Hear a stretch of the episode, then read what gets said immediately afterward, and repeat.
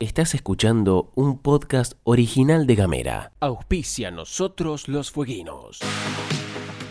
El presidente del Consejo Deliberante, Juan Carlos Pino, acompañó la ceremonia que se realizó por un nuevo aniversario del paso a la inmortalidad del general José de San Martín.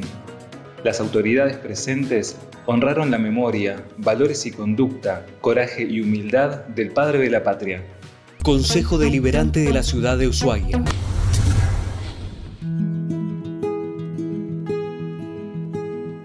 Hola, mi nombre es Gabriel Ramonet y esto es Nosotros los Fueguinos, segunda temporada, un podcast sobre historias y reflexiones.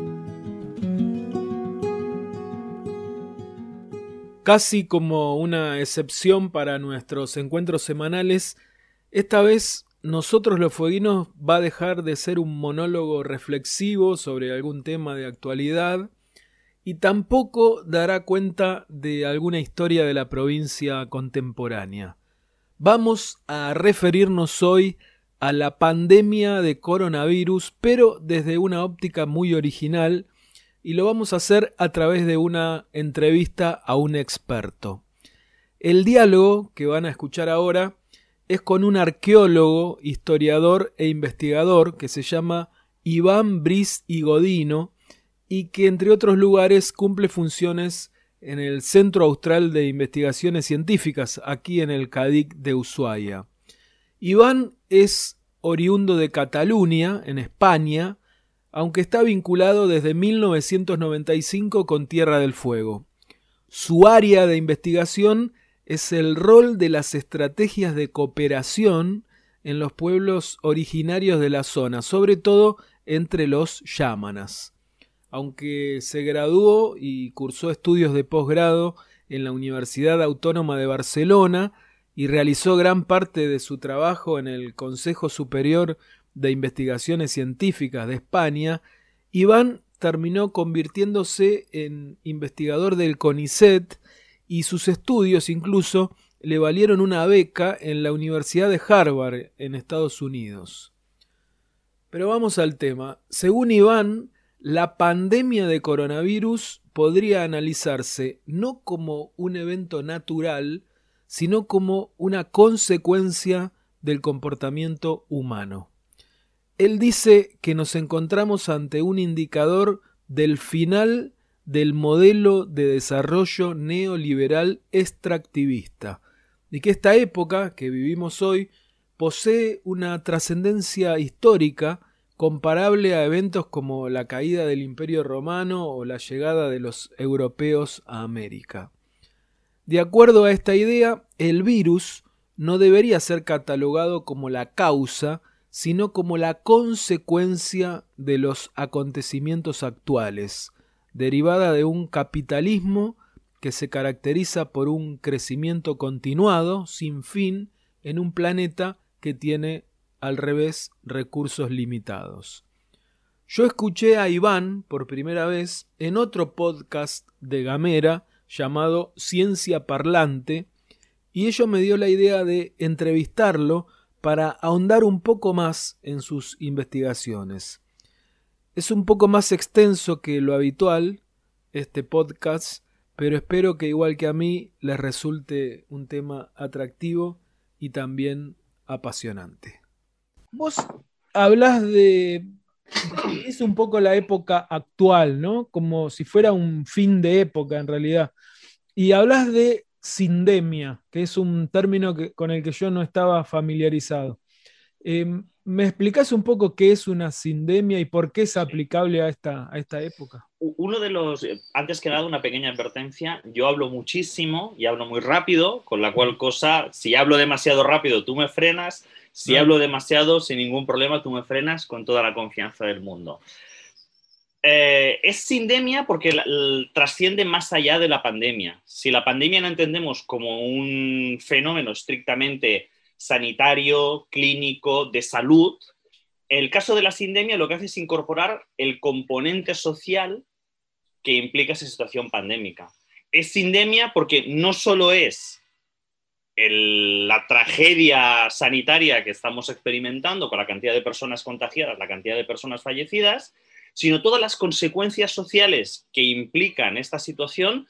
Pero cuidado, y es que es uno de los grandes errores que desde mi punto de vista, mi modesto punto de vista, se está cometiendo. Se entiende el coronavirus como una causa. Coronavirus es una consecuencia. ¿De acuerdo? estamos en un contexto determinado, que es por donde apuntaba el podcast con, Mariela y con la gente de CADIC, que es el de unas dinámicas de explotación de recursos a unos niveles absolutamente demenciales, dentro de un, espectro concreto, y es que el, planeta es limitado. Entonces, estamos entrando en contacto con determinados elementos ambientes de formas que antes no habíamos entrado en contacto, provocando estas situaciones nuevas coronavirus es producto de esa dinámica de explotación global. Entonces, por eso lo de la sindemia no solo es todas las condiciones sociales, económicas, geopolíticas, sociopolíticas que han generado una pandemia. Yo se ve muy bien, por ejemplo, cuando lo trazamos y hacemos las comparativas. Este año y pico me ha dado para un montón de charlas sobre historia de las epidemias, porque yo soy arqueólogo, pero soy historiador, es el ejemplo característico de lo que pasa con la propagación de, la peste negra en, el viejo mundo, en Asia y Europa y, África, que también resulta afectada, pero pasa que la, mayor parte de nuestras fuentes se centran en el continente europeo, que es producto de la interconectividad del mundo urbano del siglo XIV, finales del XIII, en base al comercio mediterráneo y sobre todo con, la ruta de la seda y con el imperio chino. Esa conectividad que en la Alta Edad Media no existe, es la que hace que tenga esas dinámicas de propagación. COVID es el típico caso de un mundo globalizado, interconectado, donde yo me acuerdo que en el caso de, de, Ginés, el ministro de Nación, que decía, bueno, pero no pasa nada porque estamos en verano y estas cosas ocurren en invierno como la gripe. Con los niveles de interconectividad por viaje, no. Imposible. No, no tiene sentido. Hagamos el símil, es lo mismo que pasa con las ratas que vienen en los barcos, que salen de Constantinopla, que llega a las posiciones genovesas o venecianas en el Mediterráneo centro-oriental, que llegarán a Génova, que llegarán a Barcelona, que de Barcelona pasan al interior de Castilla, que es producto de esa interconectividad. Entonces, las epidemias surgen evidentemente por un elemento sanitario o biológico, pero también por un contexto social. Y esa misma dinámica del desarrollo y superación de la epidemia no es la primera epidemia, ha habido muchas epidemias antes, sospecho lamentablemente que no va a ser la última y que hemos entrado, eso lo comentaba con gente del, Centro Europeo de, Control de Epidemias, ah, hemos tenido muchos avisos previos, era la gripe de los dromedarios, el, creo que es el SARS-1, perdón, pues no soy experto en el tema, en el caso de Arabia Saudita hace unos años, han sido diversos avisos que han ido llegando. Nunca se había extendido a todo el mundo, pero había habido Exacto. Entonces, el, punto clave en este caso ha sido la interconectividad. Evidentemente, en este, en este caso concreto, tenemos una alta capacidad de contagio. Insisto, yo no soy médico, no soy biólogo, o sea, no, no, puedo sentar cátedra, pero sí que ha sido una clara demostración de los niveles de interconectividad del mundo. Por eso la sindemia, porque pasando a la segunda fase es, ha generado toda una especie de alud de consecuencias económicas, sociales, de crisis social, de, que implican mucho más que lo estrictamente sanitario. Ahora, eh, vos hablas también de un final de época, ¿no? Creo que lo comparás con la caída del Imperio Romano o la llegada de los europeos a América. Y incluso decís algo más fuerte, que es, esto puede implicar el final del capitalismo. No sé si esta pandemia o las, o las que vendrán, pero vos ves eso, vos ves el final de la era capitalista? Del capitalismo, quizá lo expresé mal en el podcast, vayan por adelantado mis disculpas, eh, tal y como lo entendemos ahora. O sea, este modelo de desarrollo neoliberal característico de pues, el fin de la Guerra Fría, que de fría no tenía nada, y si no, eso se ve muy bien sobre todo en el caso de América Latina, ¿de acuerdo? En tanto que, y vuelvo a lo de antes, se ha producido un desarrollo de un modelo neoliberal extractivista a una potencia completamente demencial. Y una de las consecuencias, por ejemplo, ha sido esta, ponernos en contacto con determinados virus que estamos entrando en contacto porque tenemos que pasar a explotar determinados ámbitos que antes no estábamos explotando, pero también porque esta dinámica de crecimiento continuado, que es una característica esencial del capitalismo, o sea, no hay alternativa, el capitalismo para ser necesita crecer constantemente. pero lo que comentábamos antes, dentro de un contexto que es un planeta que tiene unos recursos limitados. Entonces, es un modelo que, por eso me gustan tanto los trabajos de, Antonio Turiel, que es el especialista en física y en matemáticas, que fue un gran descubrimiento para mí, sobre todo que vengo del campo de las ciencias sociales, que es un problema irresoluble desde el punto de vista de la física clásica. Es decir, usted tiene unos recursos limitados, si sigue creciendo llegará un momento que supera el tope y ya no hay más recursos para explotar. El problema que tenemos es ese. Eh, esta dinámica de consumo exacerbado ha provocado que, por un lado, tengamos, y eso sí que lo controlo mucho mejor, esta dinámica de cambio climático, mal llamado cambio climático, es calentamiento global, ¿de acuerdo? Que además desde según qué posiciones de las ciencias sociales se interpreta acertadamente como antropoceno, es esta época geológica, entre comillas, que nos ha tocado vivir, donde la incidencia del ser humano modifica profundamente el contexto planetario a nivel climático, que en realidad no están así. Hay un, hay un investigador de Estados Unidos que me gusta mucho, es un historiador del medio ambiente, historiador de, la climatología también, que dice, no, no, no, no es antropoceno, es capitoloceno, porque es un producto mm. característico del... Es, Jason Moore que es un producto característico del capitalismo, esta dinámica exacerbada. Pero vos ves un fin de era un fin de era equivalente a, la caída del Imperio Romano, algo así. Sí, porque hemos, hemos modificado tantísimo el clima y el contexto y lo estamos modificando y es una deriva que hemos activado y que no se va a parar de un día para otro, que va a modificar completamente las condiciones de vida en el planeta. Junto a esta dinámica de, de crecimiento y de explotación y de consumo continuado y exacerbado, tenemos el segundo problema que es a nivel de consumo energético, el modelo, y ahí eso es donde lo digo diáfanamente, lo siento, el modelo de una cultura capitalista, un mundo capitalista, mejor dicho, basado en el petróleo, mm. la revolución industrial del petróleo y el caucho, ha llegado a su fin. ¿Por qué? Porque no hay más petróleo. Y entonces se produce este debate tan interesante entre gente teórica, decir, no, tenemos que generar un capitalismo verde, sinceramente yo soy ignorante, no sé cómo, mm. ¿de acuerdo? y gente que, es el caso de Turiel, que te dicen, no, no, o sea, lo que hay que hacer es empezar a decrecer, porque simple y sencillamente nuestra dinámica de consumo, sobre todo el energético, ha llegado a un cenit del cual no podemos superarlo. A partir de ahí, nos guste o no, vamos a decrecer. Claro. Es decir, que por ahí no termina el capitalismo como lo conoce como concepto, pero sí se modifica hacia otro modelo distinto tampoco sabemos si es que se va a terminar el capitalismo o se va a reconvertir. Una de las características del capitalismo es que es, e, e, es, un calamar fascinante, constantemente está cambiando de color.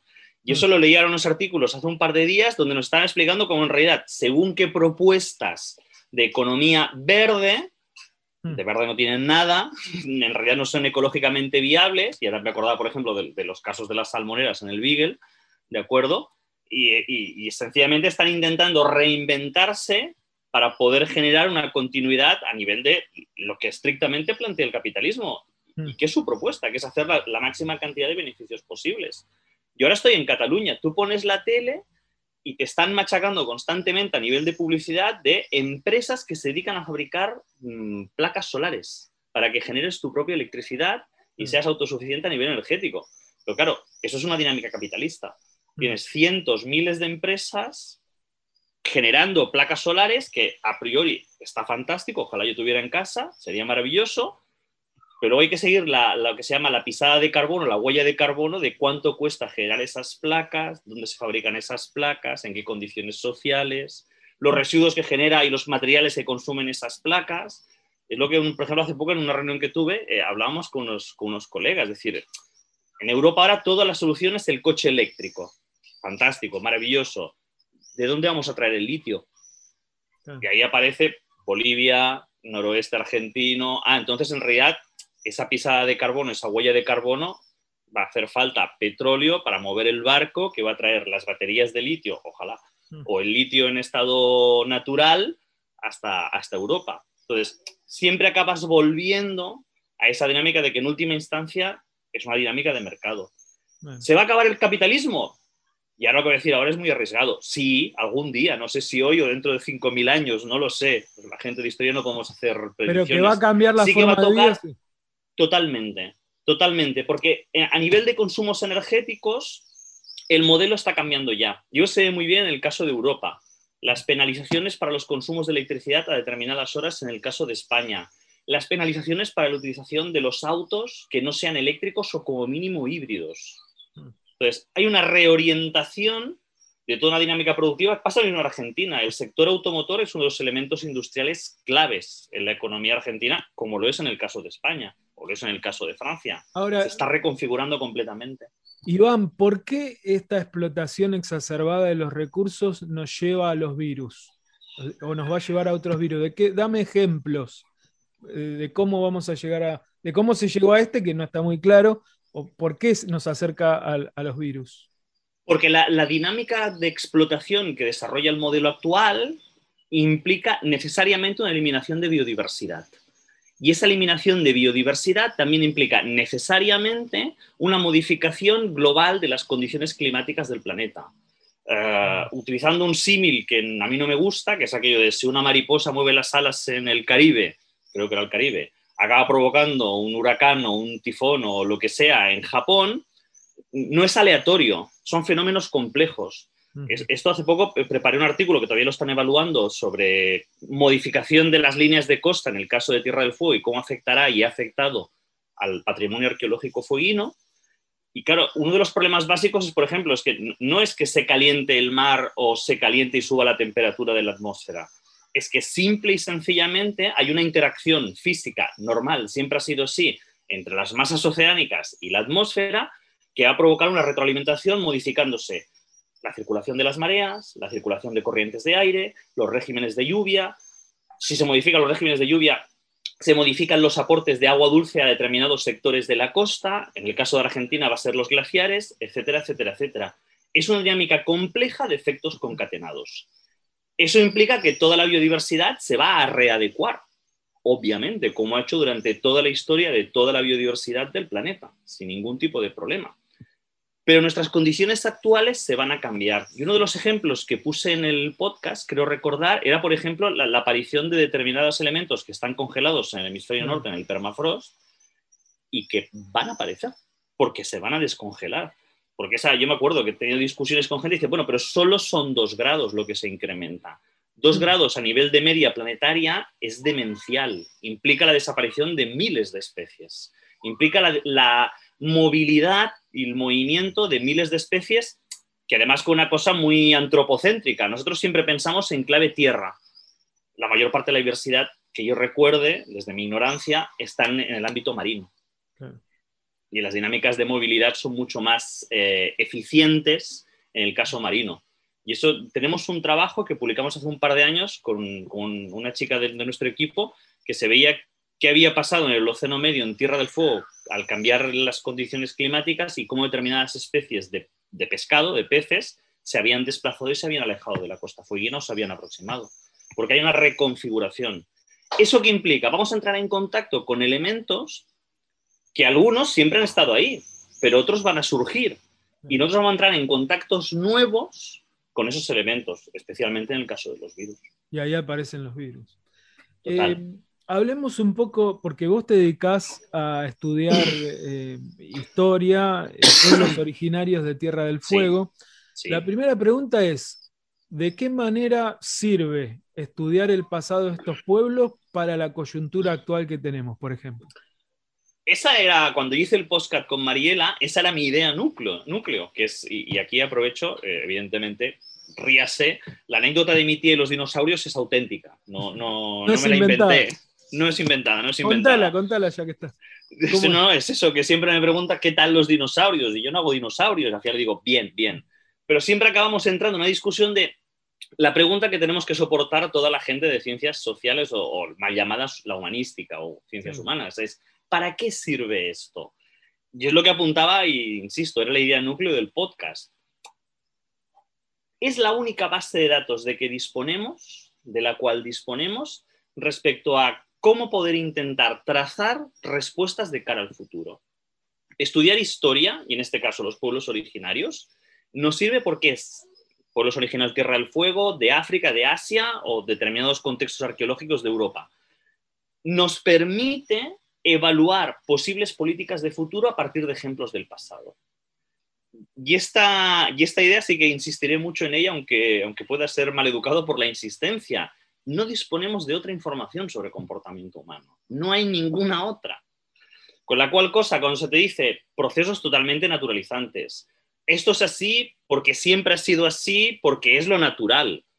Agarrémoslo con pinzas. O sea, pongámoslo automáticamente bajo lupa y revisémoslo, porque natural, natural, en sociedades humanas hay poquísimas cosas. En realidad somos grandes dinámicas de generación de comportamientos y normas sociales y muy diversas.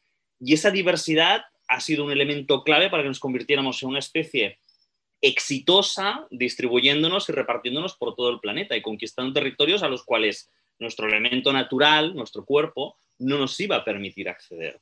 Nosotros somos animales tropicales. Prueba de eso es que en Tierra del Fuego o llevas una determinada tecnología o no vas a sobrevivir. Y lo mismo para el Ártico. exactamente lo mismo. ¿De acuerdo? Esa base de datos es la que nos permite explorar posibilidades de cara al futuro. Y en el caso de los pueblos originarios fueguinos, un elemento clave. En nuestro contexto actual siempre se nos ha explicado muy bien por qué es la idea predominante que la obtención de beneficios, el individualismo singular, es la forma más eficiente de organización social. Es la frase típica, nunca antes se había generado tanta riqueza como en la era capitalista. De acuerdo, pero hagamos una pregunta muy insidiosa pero muy importante. ¿Bajo qué condiciones? ¿Cómo se ha generado esa riqueza? Y, hago el símil histórico otra vez. Descubrimiento, conquista y colonización de América, una gran riqueza para la corona española, para la corona inglesa, mejor dicho, sí, inglesa en aquel momento, después británica, para parte de las repúblicas eh, holandesas. Sí, sí, pero ¿y en el caso de los pueblos originarios americanos, qué precio, entre comillas, pagaron? Fue el hundimiento de su mundo, fue el hundimiento de unas sociedades, la desaparición de cantidad ingente de grupos y de personas. Entonces, vuelve a pasar lo mismo. ¿Necesaria e inevitablemente esta es la única y la mejor forma para organizarnos? No. El pasado humano nos ofrece todo un abanico de posibilidades para poder replantearnos y reorganizarnos de cara al futuro, especialmente en contextos de crisis. Y ahí sí que hago, lo que voy a hacer ahora es una auténtica vergüenza, permítame la butad, que es intentar lazar una, una, premonición o, una profecía. Aquellos grupos humanos, sea sociedad, sea Estado, sea continente, sea federación de países, como quieran, que consiga implementar antes o de una forma más eficiente dinámicas de ayuda mutua, de cooperación, y eso lo tomo de mis análisis o de nuestros análisis, porque somos un equipo de los pueblos originarios, va a disponer antes de herramientas más potentes para superar los contextos de crisis. Y eso es muy importante. ¿Cómo es el sistema que ustedes eh, aplicaron para poner en, crisis los sistemas de cooperación que tenían los pueblos originarios, por ejemplo? Que eso me interesa. Eh, nosotros trabajamos evidentemente a nivel de información arqueológica, pero también en el caso de Tierra del Fuego disponemos de grandes cantidades de información etnográfica y etnohistórica. Lo que hacemos es eh, generar experimentos virtuales en base a una metodología de, simulación social que se llama Agent Based Modeling, simulación basada en agentes. Explicándolo de una forma muy breve es, haces un análisis adecuado, coherente, crítico, revisando de todas las fuentes históricas y no históricas vinculadas a un caso concreto y diseñas un experimento donde identificas cuáles son las normas sociales vinculadas a la cooperación y generas un mundo virtual donde personas virtuales van a tener la opción de escoger entre seguir las normas o saltárselas en aras de un egoísmo y un beneficio propio. ¿De acuerdo? Evidentemente, entramos en la dinámica del libre albedrío, que el libre albedrío existe, pero no al 100%. Todos tenemos una mochila social, que es nuestra educación, nuestra experiencia, con quién estamos, con quién no estamos, nuestras historias de vida, que además no son historias de vida individuales, somos animales sociales y formamos parte de un colectivo. En función de, esas condiciones, lanzamos inicialmente el experimento y dejamos que esas personas virtuales tomen las decisiones en función de las normas que se les han explicado y su experiencia personal. Pero hacemos una trampa inicial. En los experimentos que hemos hecho hasta el momento, la mitad de la población parte siendo colaboradora la otra mitad parte siendo no colaboradora. Mm. Las- el, el mecanismo básico social que tenemos y que sí que es bast- bastante, bastante extendido es lo que se llama copiar la estrategia más exitosa socialmente.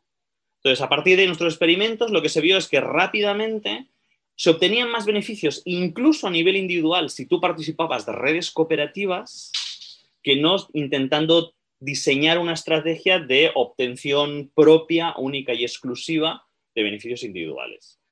Todo esto lo hicimos en base a toda la información etnográfica que teníamos en el caso Yagán, el caso Yagán o Yamana, ¿de acuerdo? Analizando las diferentes fuentes, desde cartas de, Lucas de Thomas Bridges, informaciones varias, reports y todas las publicaciones que ¿Y de qué manera, qué, qué se simulaba exactamente? Porque vos reconstruís cómo se comporta, eso se sabe, cómo se comportaban los pueblos originarios, que era un modo de cooperación no individualista. ¿Cómo se lo pone en crisis eso para ver cómo reaccionan? ¿Qué- En, el caso, ¿Cuál es en, los experimentos, en los experimentos que hemos hecho hasta ahora, porque todavía estamos trabajando en ello, el, el modelo concreto que hicimos fue poner a prueba, sí, la explicación que siempre había representado las fuentes hist- etno- etnohistóricas y etnográficas de, en el caso del varamiento de una ballena, hacer las señales de humo para compartirla con más gente. Y hay un elemento muy importante, esa ballena no es imprescindible para vivir para la gente yagán. O sea, su vida cotidiana de comida no, es no está imprescindiblemente ligada. Comprobar si eso era real o no, si verdaderamente lo que documentaba las fuentes funcionaba o no, y sobre todo a qué elementos estaba vinculado. Entonces descubrimos que, por ejemplo, era una dinámica más de futuro que de lo inmediato. A la gente le interesaba que se hicieran esas ceremonias porque era la forma de establecer redes de cooperación a futuro. Al practicar una norma, refuerzas esa norma y haces que esa norma continúe vigente. Era como En un ampliar segundo la red, experimento, ampliar la red de cooperación. Totalmente. También un detalle muy interesante. La gente Yamana o Yagán eh, tenía castigos para la gente que se saltaba la norma. Con la cual cosa había gente que se saltaba la norma. Que no es aquello que no hay que caer en el buenismo de que, bueno, Eran a, a lo buenos, Rousseau, ¿no? Exacto, el buen salvaje. Son gente, no, no, o sea, tienen gente también, si no existía la norma del castigo. No Se saltaba la norma y ¿qué hacía? ¿Que se quedaban con la En la siguiente reunión se le prohibía acceder a esa persona. ¿Pero qué hacía esa persona? ¿Se, ¿No avisaba cuando varaba una ballena? Exacto, no avisaba cuando. Y, y- y lo más importante, era descubierta intentando aprovechar la ballena sin haber hecho las señales. Eh, que Automáticamente esa persona identificada por toda la gente, circulaba la información y es en el próximo varamiento no dejéis que se acerque a la ballena porque no se lo merece. ¿De Y- acuerdo? Y, ustedes pusieron en crisis ese caso y. No. O sea, lo pusimos como experimento y confirmamos que la norma funcionaba. Y sobre todo, el resultado más importante no era la carne de la ballena en sí, sino que la carne de la ballena era el disparador que permitía lo que tú has dicho antes, extender e intensificar esas redes de cooperación de cara al futuro. Porque no solo se compartía la ballena, se compartía la ballena, se compartía información, se compartía gente. Es el momento para establecer parejas y matrimonios, nuevas familias. Se establecen las ceremonias rituales, Hauskina. Se establece, por ejemplo, trabajos comunitarios que tú solo individualmente no vas a poder hacer. O sea, lo social va mucho más allá que tan solo comerse la ballena. En un segundo experimento vinculamos esto a qué tipo de territorio y en qué zonas podía haber mayor cantidad de varamiento de ballenas. La cual cosa indicaba que si en una zona era especialmente proclive a que hubiera varamiento de ballenas, acordémonos que la gente Yagán no, no captura ballenas, a, diferente de la, a diferencia de la gente Kawascar, automáticamente lo provocaba si es que era una zona con una gran densidad de presencia de gente, provocando que hubiese, por un lado, mayor avistamiento de ballenas varadas, pero también mayor vigilancia de aquellas personas que intentaban comerse la ballena solas sin avisar a los demás. Es lo que se llama una red de parroquialismo o de vigilancia. Automáticamente la dinámica cooperativa iba a más, Mm. porque era más arriesgado intentar saltarse la norma. Y el último experimento, y lo siento muchísimo, inconcluso, que era intentar ponerlo en crisis, eh, está inconcluso porque con la gente que hacemos los cálculos, el- las compus que utilizamos son de supercomputación y están asignadas todas a coronavirus en este momento. Ah, es una, una paradoja. El propio virus Totalmente. investigar esto. puede Totalmente, totalmente. Y entonces eh, estamos varados en ese punto, que es decir, a mayor intensidad de la cooperación, ¿qué pasa cuando te enfrentas a una situación de crisis? Ah. Y es el trabajo que estoy haciendo ahora de cara a ver si lo podemos completar este año que viene, es todas las sociedades fueguinas tienen dinámicas cooperativas, pero de diferente intensidad y complejidad.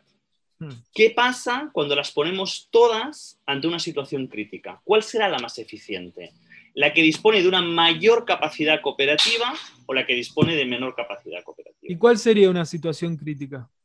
Por ejemplo. Un cambio climático, una modificación de un recurso básico, por ejemplo, eh, las dinámicas de explotación industrial lobera Mm. en el sur, se han esquilmado todas las loberías o consumo de pieles en el hemisferio norte, se produce ese traslado posterior de la gente, sobre todo de la costa este de Norteamérica hacia el Atlántico Sur, y se empiezan No a competir por el mismo Claro. recurso. ¿Qué hubiera ballenas.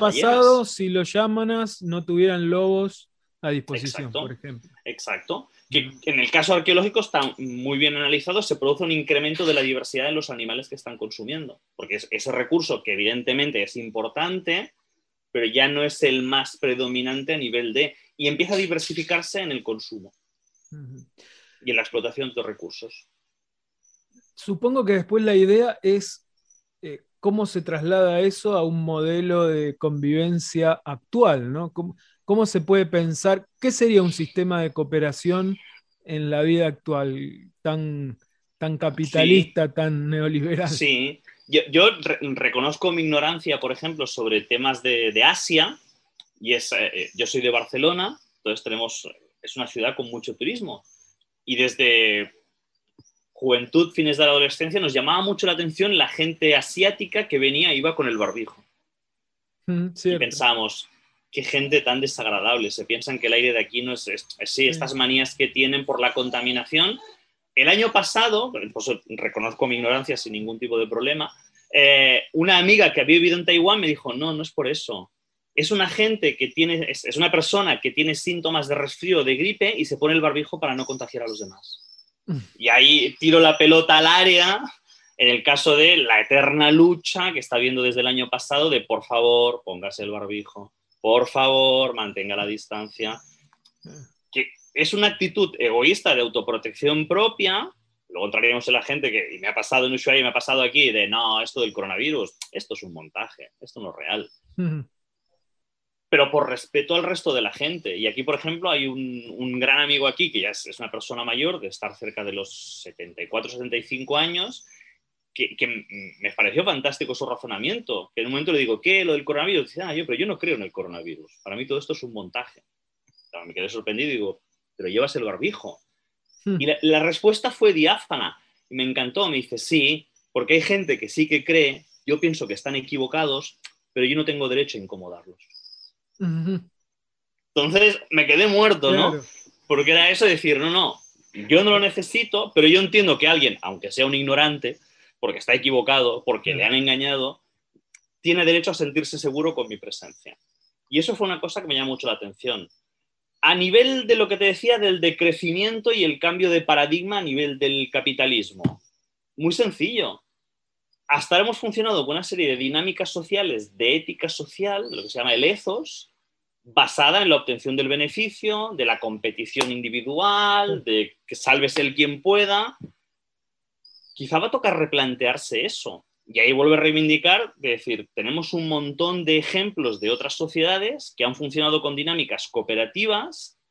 Usémosla como ejemplos para evaluar si no son una muy buena opción de cara a nuestro futuro.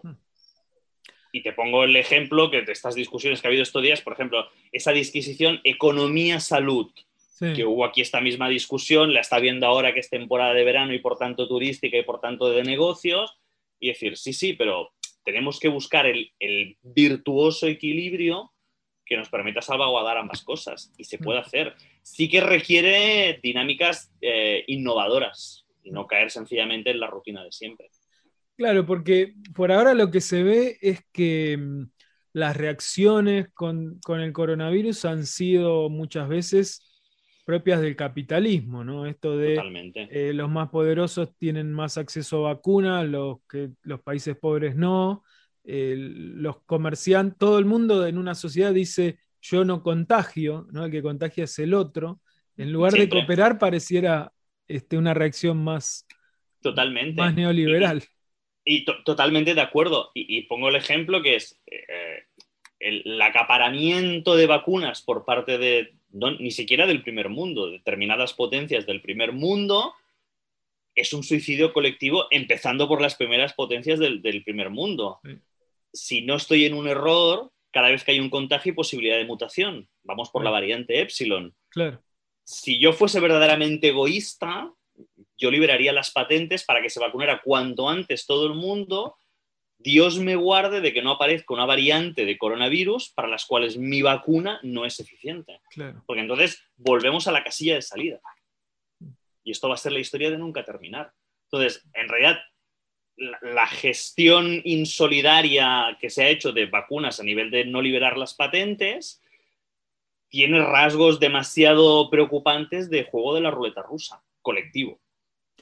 Sí, ahora pareciera que incluso algunas potencias, Estados Unidos, se están dando cuenta de eso, porque han comenzado a distribuir sus vacunas, después de vacunar a su propia gente, pero están donando, ni siquiera vendiendo las vacunas, como que se dan cuenta que la rueda económica o el riesgo que tiene para ellos que la gente no esté vacunado, lo que vos decías, ¿no? es, mayor a, que no distribuyan las vacunas.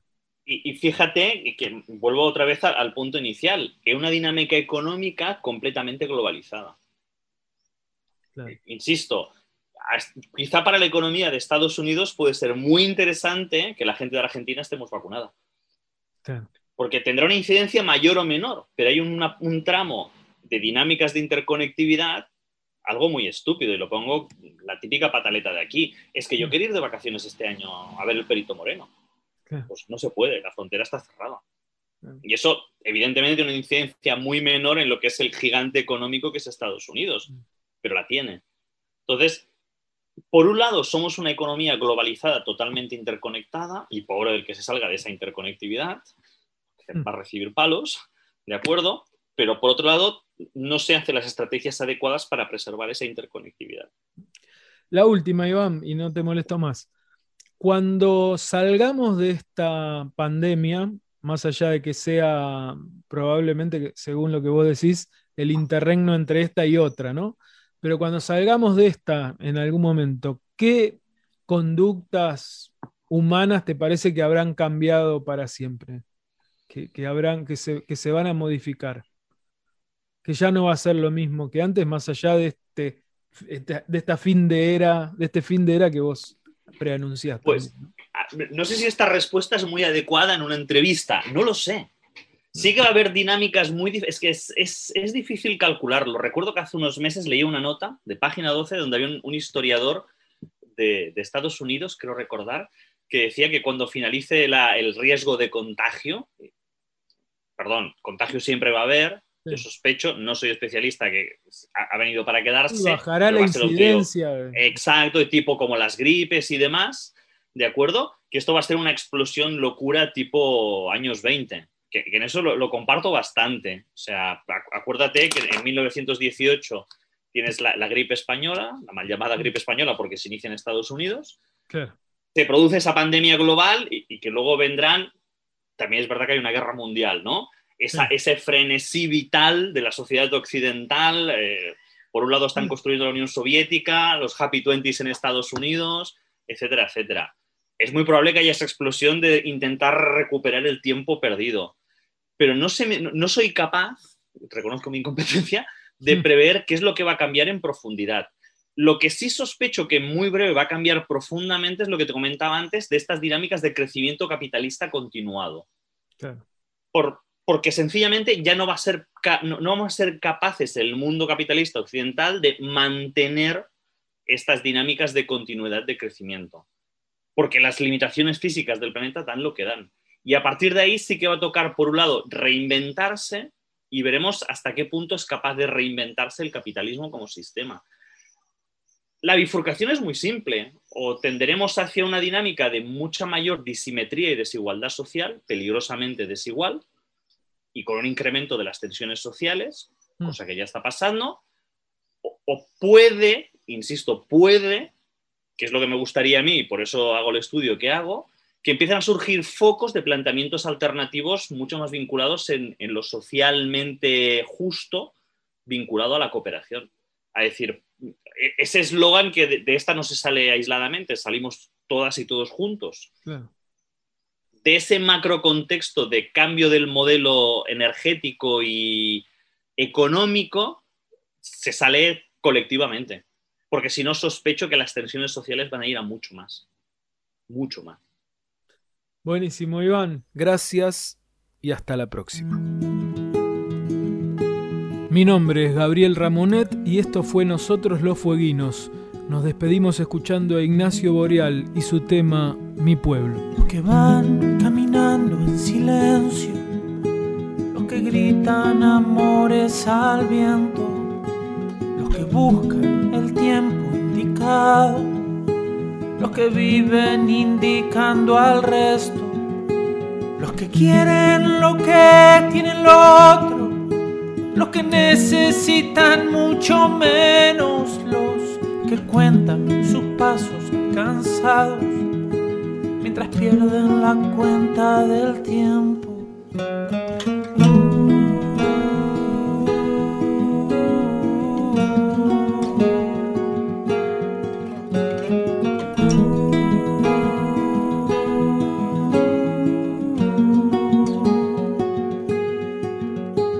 Los que sueñan con irse a otro lado, los que hacen de este palmo su sueño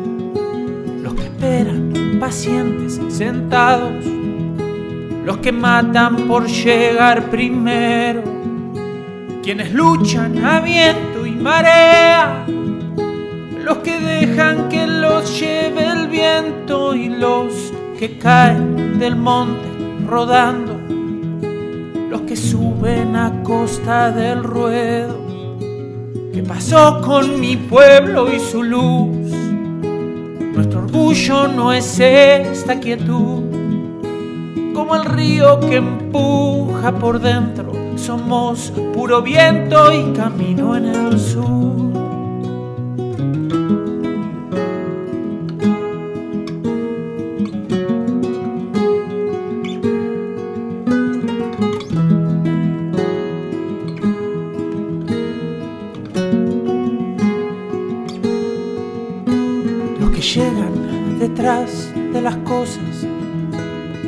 Cargan pesados recuerdos, los que prueban y a veces descubren, los que quieren tapar el acierto, los que sienten el paso del tiempo, los que callan y sufren por dentro y los eternos caídos del mapa y esa inercia salvaje del peso. ¿Qué pasó con mi pueblo y su luz? Nuestro orgullo no es esta quietud, como el río que empuja por dentro. Somos puro viento y camino en el sur. No puedo sin ti, sin tu libertad esta canción, esta soledad, sin esto que fui, sin esto que soy, el impulso ciego que empuja mi voz, el impulso eterno que empuja la voz. ¿Qué pasó con mi pueblo y su luz? Nuestro orgullo no es esta quietud, como el río que empuja por dentro. Somos puro viento y camino en el sur. ¿Qué pasó con mi pueblo y su luz? Nuestro orgullo no es esta quietud, como el río que empuja por dentro. Somos puro viento y camino en el sur puro viento, como el tiempo que se va en el sur.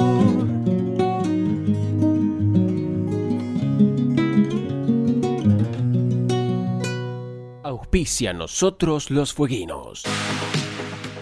En el mes de un nuevo aniversario de Radio Nacional Ushuaia, el Consejo Deliberante se sumó a las actividades conmemorativas y participó del programa especial que se emitió desde la Casa de la Cultura Municipal. Allí, la concejala Laura Ávila entregó una placa recordatoria de los 60 años ininterrumpidos de la emisora al servicio de la comunidad. Durante la jornada de festejos, el concejal Gabriel de la Vega y la secretaria administrativa Noelia Wood también saludaron y destacaron la labor de los empleados de la radio. Consejo Deliberante de la Ciudad de Ushuaia.